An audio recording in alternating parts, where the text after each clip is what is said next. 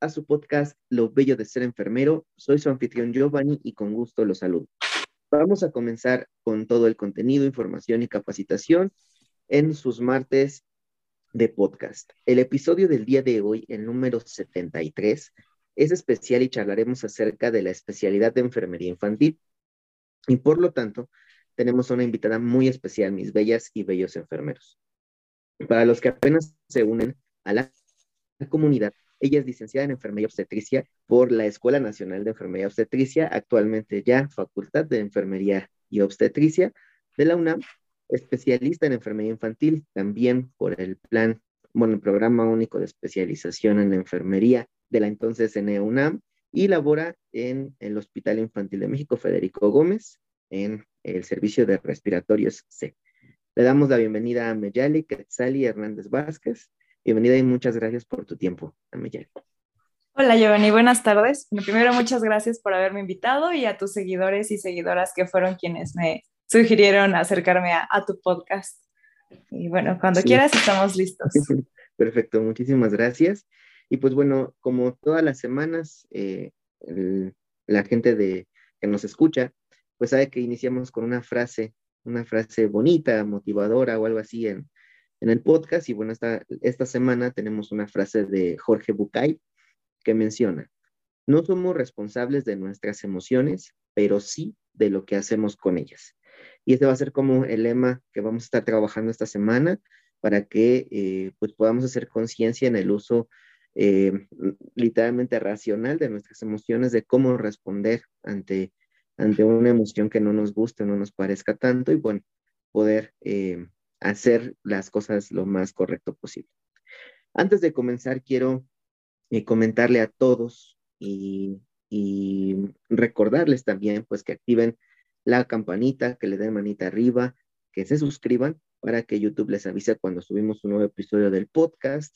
Vayan a seguirnos a Instagram, Facebook, TikTok y Twitter, en donde nos van a poder encontrar también con diferente contenido.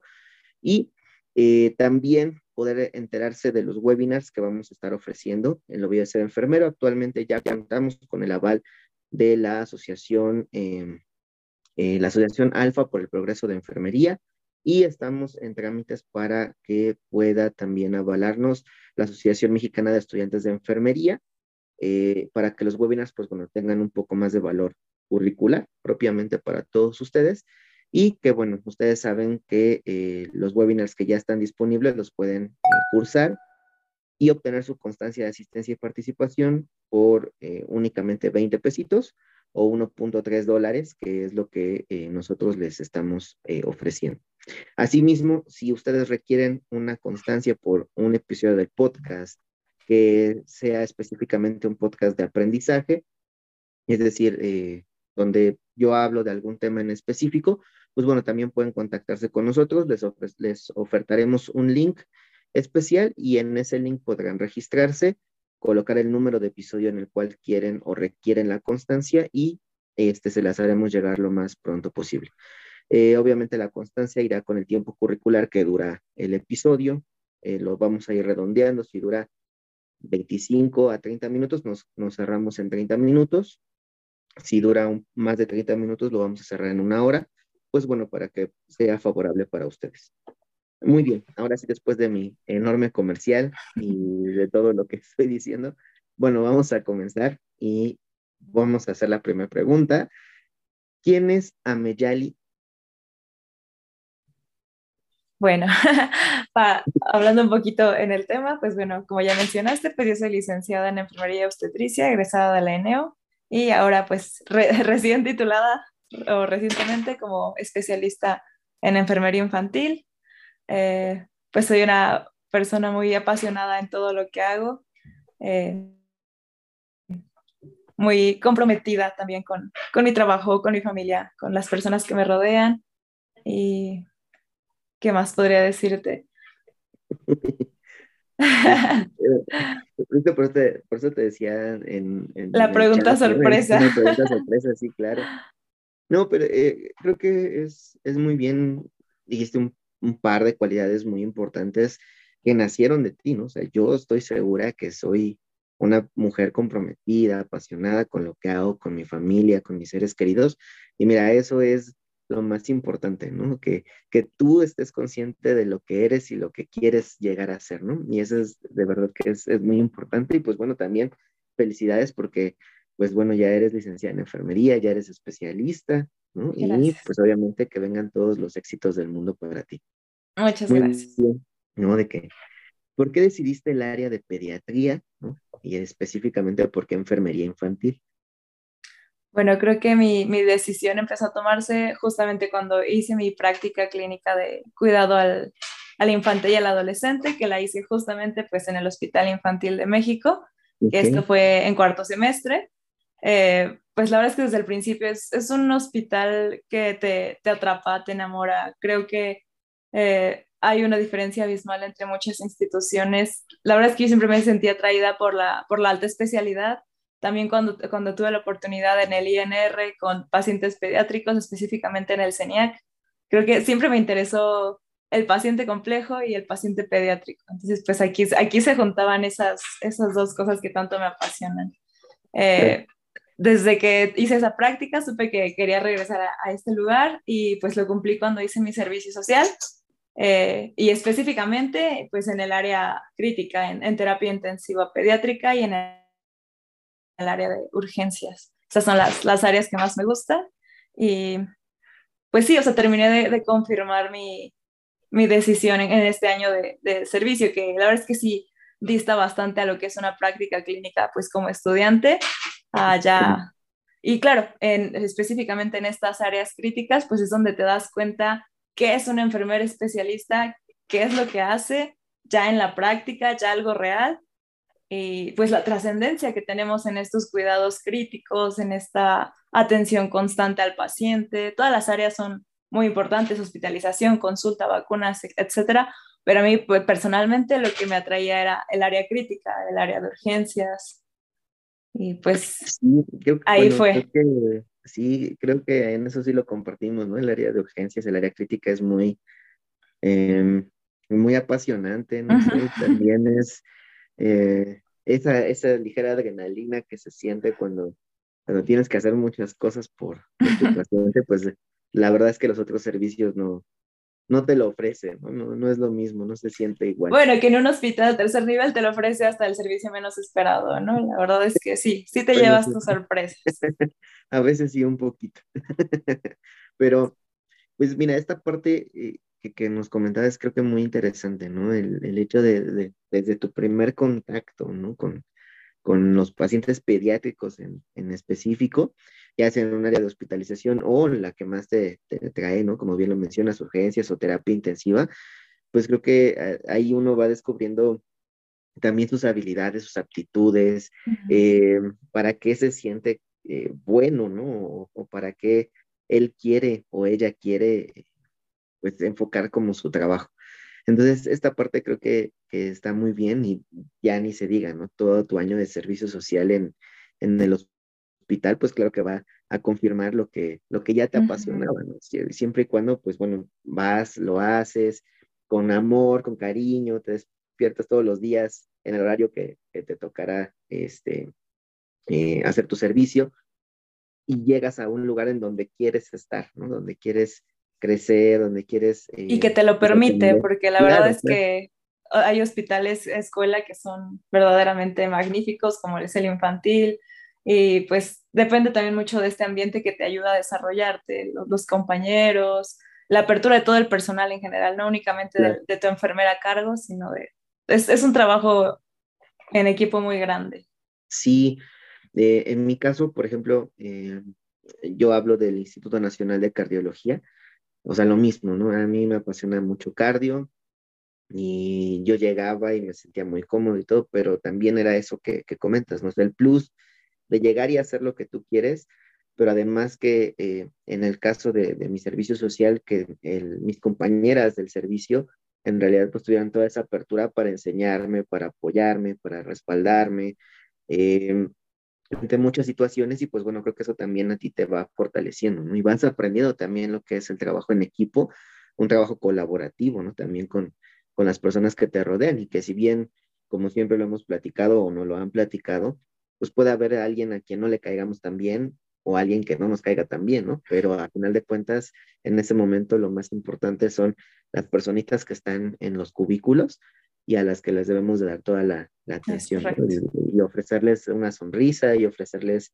eh, atención, empatía, porque bueno, a final de cuentas ellos van a, van a permearse, ¿no? También del de, ánimo, de la actitud que tú, tú les ofrezcas. Sí, la verdad es que sí está muy padre cuando un hospital sí tiene esas características, al, digamos, de lleno, ¿no? De ser un hospital escuela. Sí, es correcto. Y, el ser especialista, eh, ¿cómo ha hecho que, que crezcas personal y profesionalmente? Bueno, creo que como especialista adquieres un compromiso mayor al que ya tenía siendo licenciada, licenciado, pero ya no va solo como en tu centro de trabajo, sino ya va más, o con tu universidad, ¿no? Que claro, también es, es importante, pero como mencionas, el, el, principal compromiso pues es con tu paciente y en el caso de pediatría es esa triada entre el cuidador o cuidadora primario, la, la familia, eh, el paciente y, la enfermera, ¿no? Y, y, a la vez creo que eh, como especialista también adquieres cierto compromiso, bueno, mayor con tus compañeros, con tus colegas. Y lamentablemente es mi caso porque en la noche no tengo estudiantes y pasantes, pero insisto, creo que esa es una parte muy importante. Adquieres ese compromiso y eh, con, con, los, con las personas que tienes para, para aprender de ti. Entonces, creo que, creo que sí, sí te cambió mucho la, la visión y la, la, misión, o sea, la misión que tú tienes ya como enfermera, ya no solamente como asistencial, sino como docente, no necesariamente en un aula frente a un grupo, sino con toda la capacitación que das a, familiares, a pacientes, a compañeros, incluso de otras áreas, ¿no? No, no nada más nos centramos en educación a, a enfermería, sino incluso a, otras áreas. Pero sí creo que especialmente eh, con, con, los compañeros que están en formación o en proceso de convertirse también como especialistas. Sí, creo que esto que, que, que tocas también es bien importante, porque en mi caso, igual lo he comentado muchas veces, pero en mi caso, eh, a mí la coordinadora, que justo mi coordinadora es especialista en infantil, ¿no? la de cardiovascular, es especialista en infantil, eh, y ella justo nos decía, es que aquí no van a aprender a, aprender cardio, ¿no? O sea, eso está en los libros, o sea, tú puedes agarrar un libro de cardio y aprendértelo y ya saber cardio. Aquí vas a aprender a ser un especialista, es decir, una persona que pueda tener un criterio propio, que tenga pensamiento crítico, que pueda resolver situaciones complejas, que pueda apoyar a sus compañeros a resolver situaciones complejas. Vas a ser un punto de referencia para tus compañeros porque saben que eres especialista. Y al principio pues van a decir, traes los conocimientos frescos y todo, ¿no? Entonces obviamente te van a estar preguntando y se van a acercar a ti, te van a comentar muchas cosas. Y la verdad es que sí es cierto, ¿no? Cuando tus compañeros de trabajo, o en mi caso, se enteraron pues que soy especialista, entonces, eh, pues ya te ven de una manera, digamos, distinta, ¿no? Es de como, ah, pues si tengo una duda, eh, me, voy a acercar a él a ver si me la puede resolver, ¿no? O si tengo esta situación, a ver si él me puede explicar o me puede ayudar a tomar, ¿no? En mi caso, ¿no? Un gasto cardíaco, por ejemplo, ¿no? Porque a lo mejor él sí lo sabe tomar porque es especialista. Y entonces a partir de ahí como que te da de una perspectiva diferente de cómo tú puedes llegar a trascender, ¿no? Con tus propios compañeros y cómo en el, en el otro punto que, que bien importante mencionas, con la familia, con el paciente, ¿no? Cómo puedes llegar a trascender con ellos para que mejoren sus condiciones de salud, para que eh, les demos alguna pauta, algún comentario, algún, eh, alguna recomendación específica que necesiten ellos y que, bueno, eh, con esa recomendación, con esa pauta que les vamos a dar, mejore su calidad de vida. ¿no? O sea, pueden ser cositas bien pequeñas, bien eh, minuciosas, ¿no? Pero que si no lo hacemos o, no somos capaces de visualizarlo, pues a veces no, no conseguimos el objetivo total, ¿no? Que es que el paciente sea independiente o que logre su propio autocuidado. En el caso de ustedes, pues que, el, trinomio, ¿no? O sea, el cuidador primario, el, paciente propiamente y ustedes tengan un eh, pues digamos, un acuerdo, ¿no? Un mutuo acuerdo en el cual, pues bueno, la salud del pequeñito sea la, la, el objetivo, ¿no? Y que el, el, cuidador primario, pues trate de ir eh, eh, lo más cercano posible a lo que tú le estás planteando, ¿no? Entonces, sí, cuando uno es especialista, definitivamente le, le cambia la, la perspectiva, ¿no? Cuando llega con un paciente y ve todos los posibles panoramas que cuando éramos licenciados, y es la verdad, pues a lo mejor no lo veíamos porque lo hacíamos de manera un poco más general. Más rutinaria, claro, sí. Sí, claro. Muy bien. ¿Y qué es lo que más te gustó eh, de ese año en el que estuviste cursando tu especialidad? Mm, la verdad es que lo que más me gustó, pues como siempre, la, la práctica clínica. Eh, tuve la mala suerte de que tomé mi, mi, especialidad durante la pandemia, entonces pues las clases tenían que hacer de manera virtual. Creo que sí nos faltó un poquito de esa, esa experiencia directa en las aulas, pero pues la, la práctica, pues claro, yo también estaba muy familiarizada con, con mi hospital, con las áreas, con, los, con el tipo de pacientes que manejamos. Entonces, pues, pues sí, y, y, la verdad es que sí, insisto, ya, ya o sea, a lo mejor son áreas que ya conoces, pero esta vez llegas con otra perspectiva, con otros conocimientos, con otros eh, objetivos. Entonces, sí, la, la práctica. Sí, eh, creo, que también es una cosa bien difícil, pero sí he platicado con un par de personas que, que les tocó clases, ¿no? En, en línea, y pues sí era, o sea, sí es diferente, al final de cuentas, aunque conozcas a una, dos o tres personas, ¿no? Porque a lo mejor este, hicieron el servicio contigo, porque a lo mejor los conociste en otro lado, pues no es lo mismo que literalmente no tengas, los tengas así al lado o alrededor tuyo y, y puedan convivir de una manera distinta, ¿no? O sea, el, que el grupo se fortalezca, digamos, de una manera distinta, pues también es una experiencia, creo yo, bastante importante. Pero sin duda, sí, la práctica siempre va a ser el, eh, como la cerecita del pastel, ¿no? E, ese, ese momento en el que eh, ya llegas y que a lo mejor las primeras dos semanas todavía vas medio temeroso porque pues vas viendo cosas nuevas o, o te tienes que volver a estudiar algunos otros temas que, que no viste de lleno, ¿no? Durante el primer semestre, porque tienes pacientes con esas patologías o algunas condiciones en específico. Y bueno, hay que estudiarle y demás, ¿no? Pero ya después de eso, como que te vas librando de, de la presión y llegas y disfrutas más tu práctica y también las, las personas que trabajan allí pues te van conociendo y te dan confianza, etcétera. Entonces, sí creo que, que la práctica siempre es fundamental para poder cumplir los objetivos de, de, la especialidad, ¿no? Entendiendo que también pues es un periodo muy corto de tiempo, ¿no? no sé si, en algún momento ustedes llegaron a tocar ese tema de que pues un año, la verdad es que es muy poquito tiempo. Sí, sí, correcto, sí, sí, opinábamos eso, o sea, el, el tiempo que tenemos como, sobre todo teórico, pues eran eh, desde las 8 de la mañana hasta las 3 y media de la tarde en clase tras clase. Y es, es mucha información para tan poco tiempo. Realmente sí, sí creo que la especialidad debería durar al menos un año más y para poder abarcar esos temas un poquito más a profundidad. Porque pues finalmente se cumple con el objetivo de, de terminar un temario, pero creo que sí valdría la pena profundizar en muchos de los, de los temas. Sí, claro.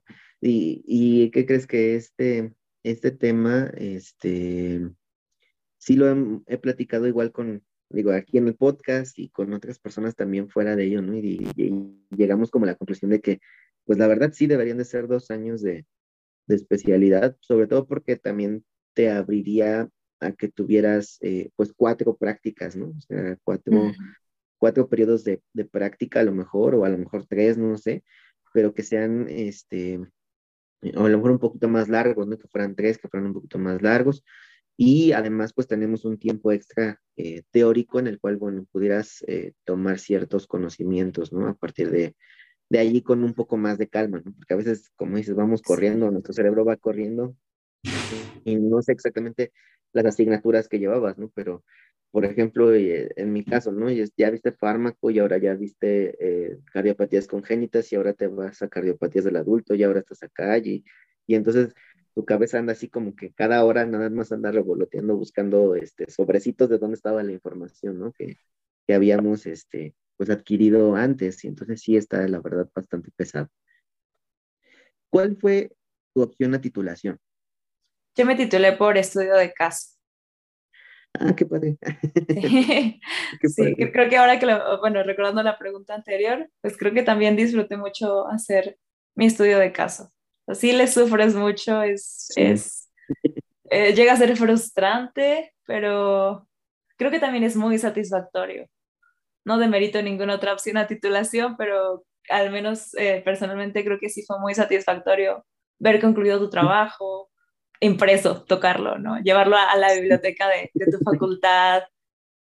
No sé, creo que es muy gratificante. Entonces, disfruté mucho hacer mi, mi estudio de caso.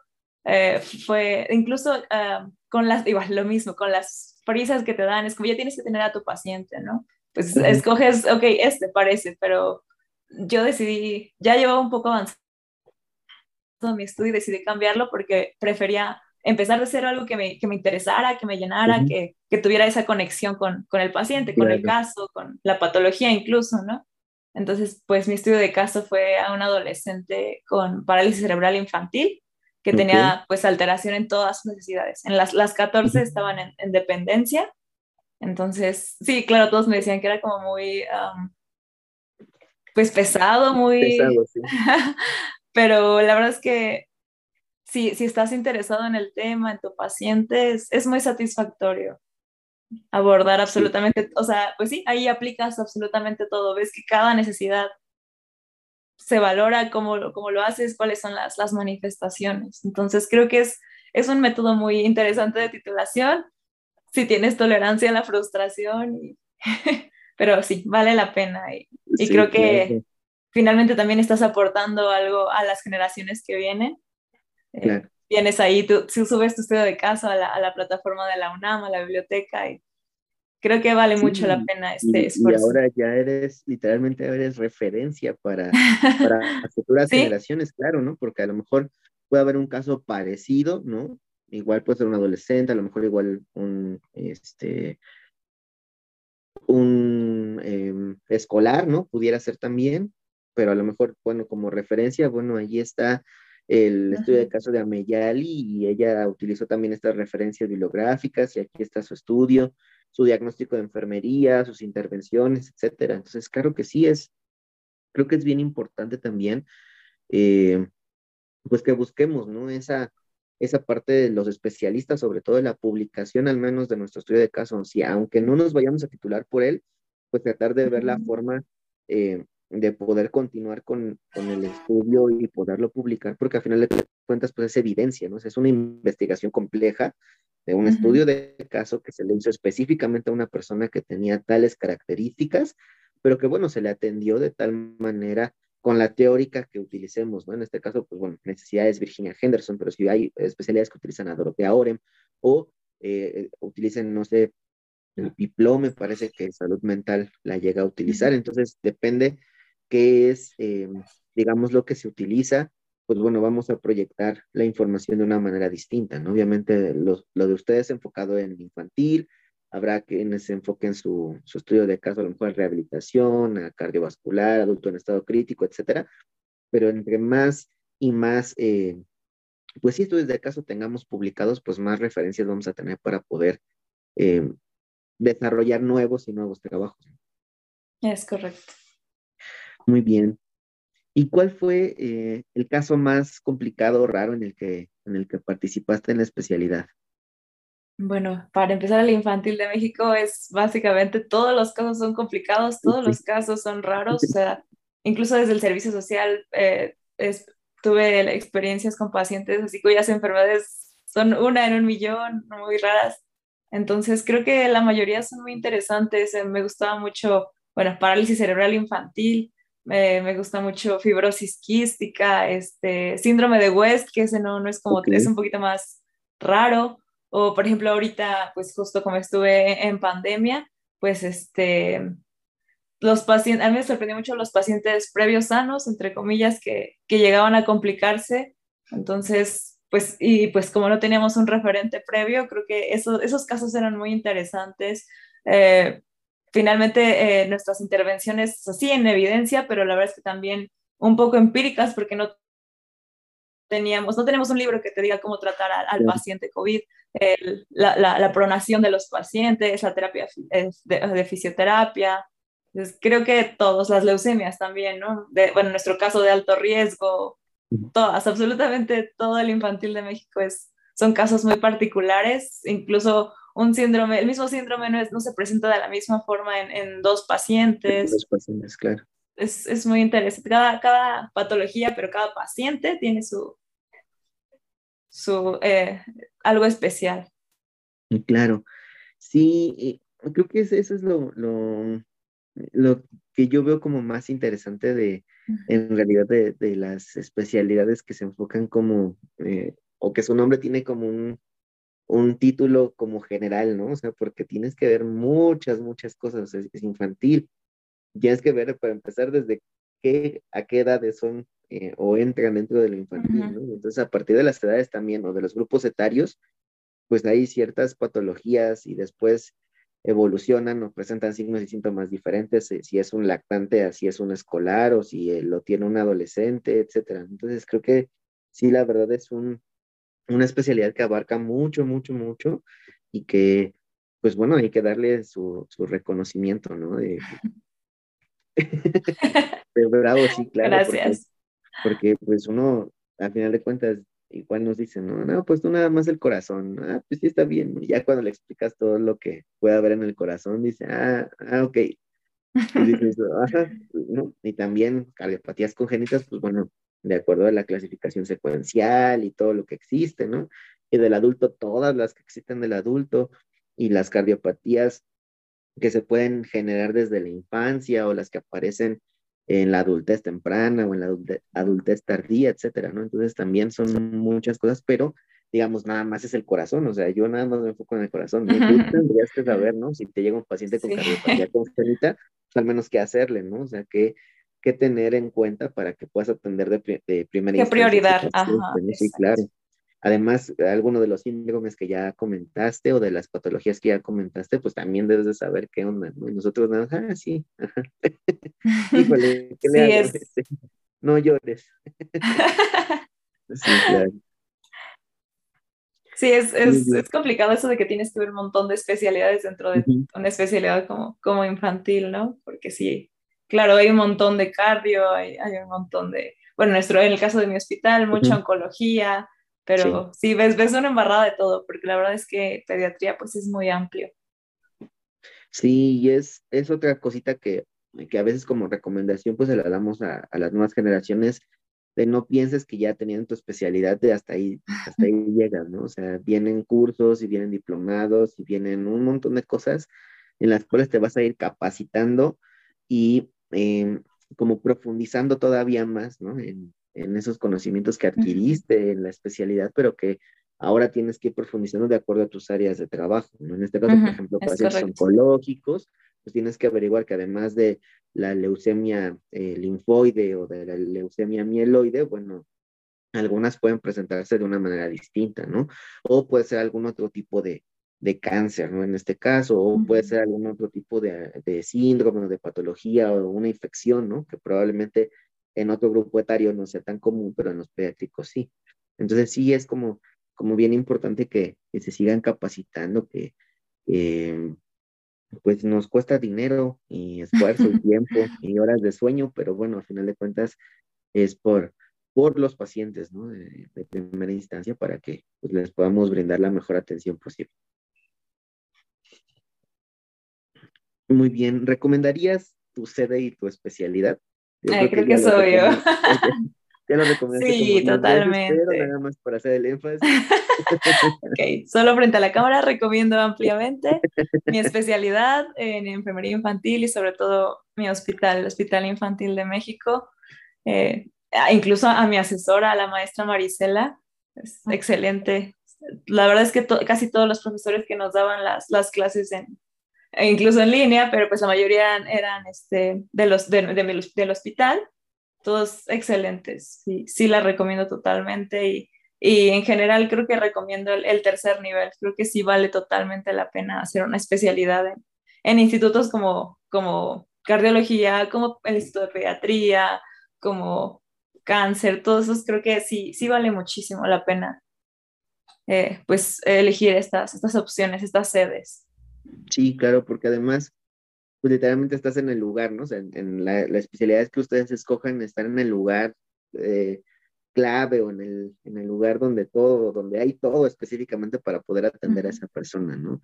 En el caso, bueno, de, eh, el hospital infantil Federico Gómez, pues ustedes lo saben, ¿no? O sea, además de que está grandote. y que este año cumplimos 80 años. 80 años, imagínense. Entonces, eh, atiende a muchísima población, o sea, muchísima población no tiene ni idea. Eh, es obviamente un, un, hospital que se encuentra en la Ciudad de México, pero que atiende a personas que vienen de toda la República Mexicana, ¿no? Buscando la atención necesaria para, para sus pequeñitos. Y bueno, pues también hay que darle un, un, reconocimiento, ¿no? También a la institución como tal, que pues los apoya, los, los ayuda a que se sigan capacitando, tanto a su personal médico, de, enfermería, etcétera, y que también pues ustedes tienen esa disposición, ¿no? Como, como parte del personal de poder seguir capacitándose para también dejar el nombre de la institución en alto, ¿no? En realidad pues es, es un reconocimiento para ustedes, enfermeras de, y enfermeros del, del Hospital Federico Gómez y pues bueno, también para todos aquellos que, que les guste la enfermería infantil, pues bueno, ya saben, el Hospital Federico Gómez los está esperando y está súper recomendado por Ameyali.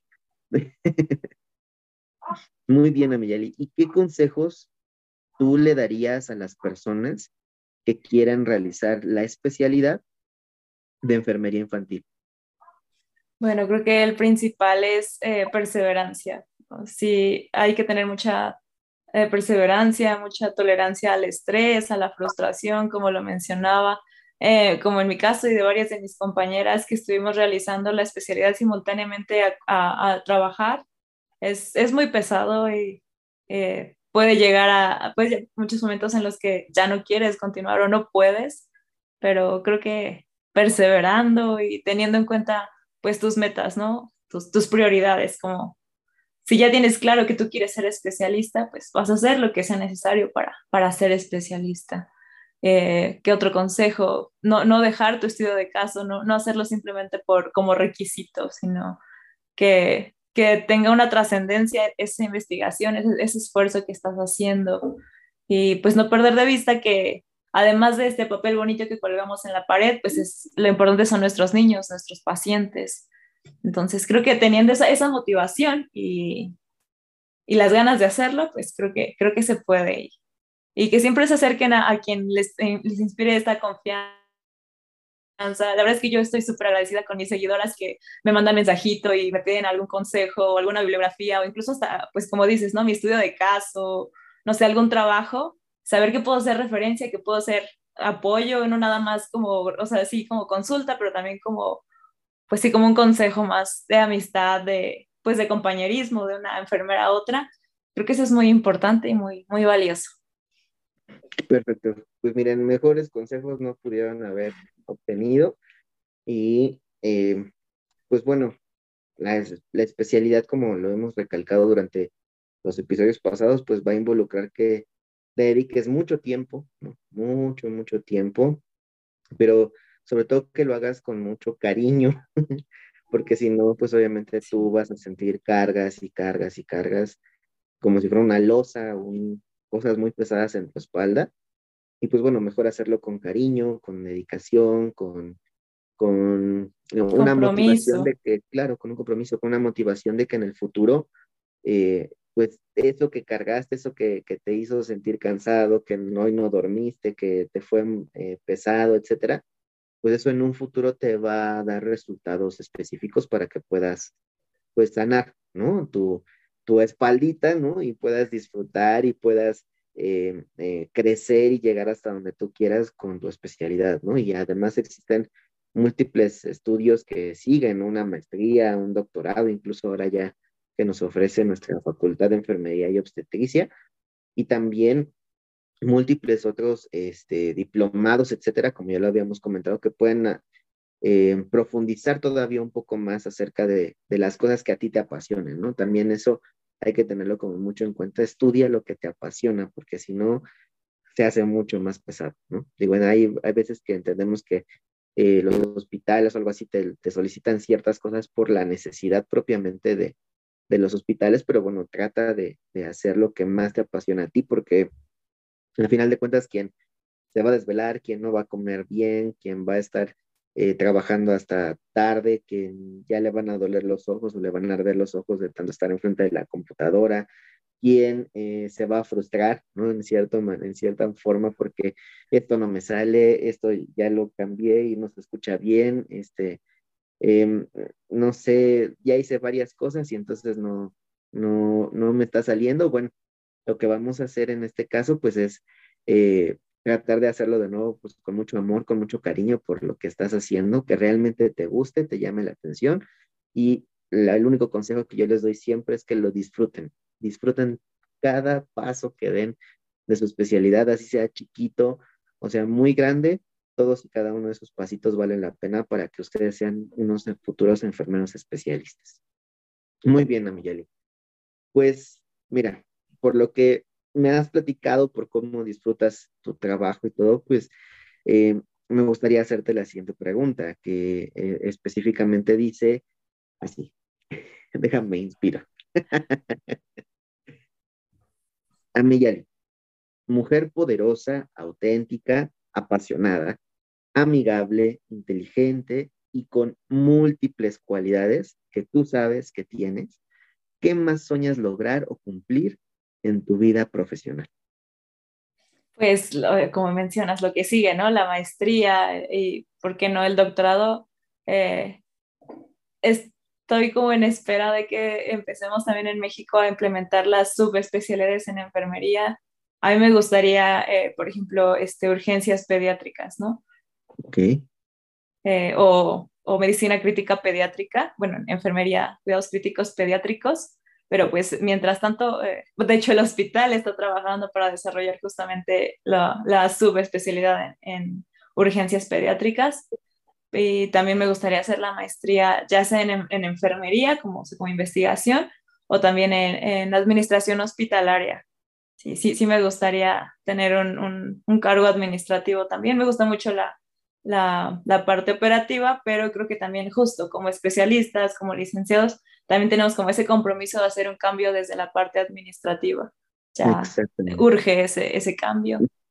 sí, me gustaría hacer el doctorado, pero ese sí ya un poquito después. Y, sí que gusto que, que, nuestra universidad ya, al fin, después de tanto tiempo, tengamos el, el doctorado en enfermería. El doctorado y el reconocimiento, ¿no? Propiamente. Claro como, como tal, como una facultad. Bueno, pues eh, se vienen muchas cosas buenas para la enfermería en México, para la enfermería de la UNAM, ¿no? Se vienen muchas cosas buenas para todo, todos aquellos que estamos inmersos aquí, siempre y cuando pues también pongamos un granito, ¿no? De, de, de nuestra ayuda, de nuestro apoyo para que esto siga creciendo. Y pues bueno, es, es algo que de manera, digamos, relativamente informal, pues con el podcast, eh, trate de buscar en algún momento, ¿no? Que a, llegar eh, con las personas y, y, poder decirles, la enfermería no solamente es eso que ustedes conocen, no eso que ustedes se hacen a la idea, ¿no? Sino va mucho y mucho y mucho y mucho más allá.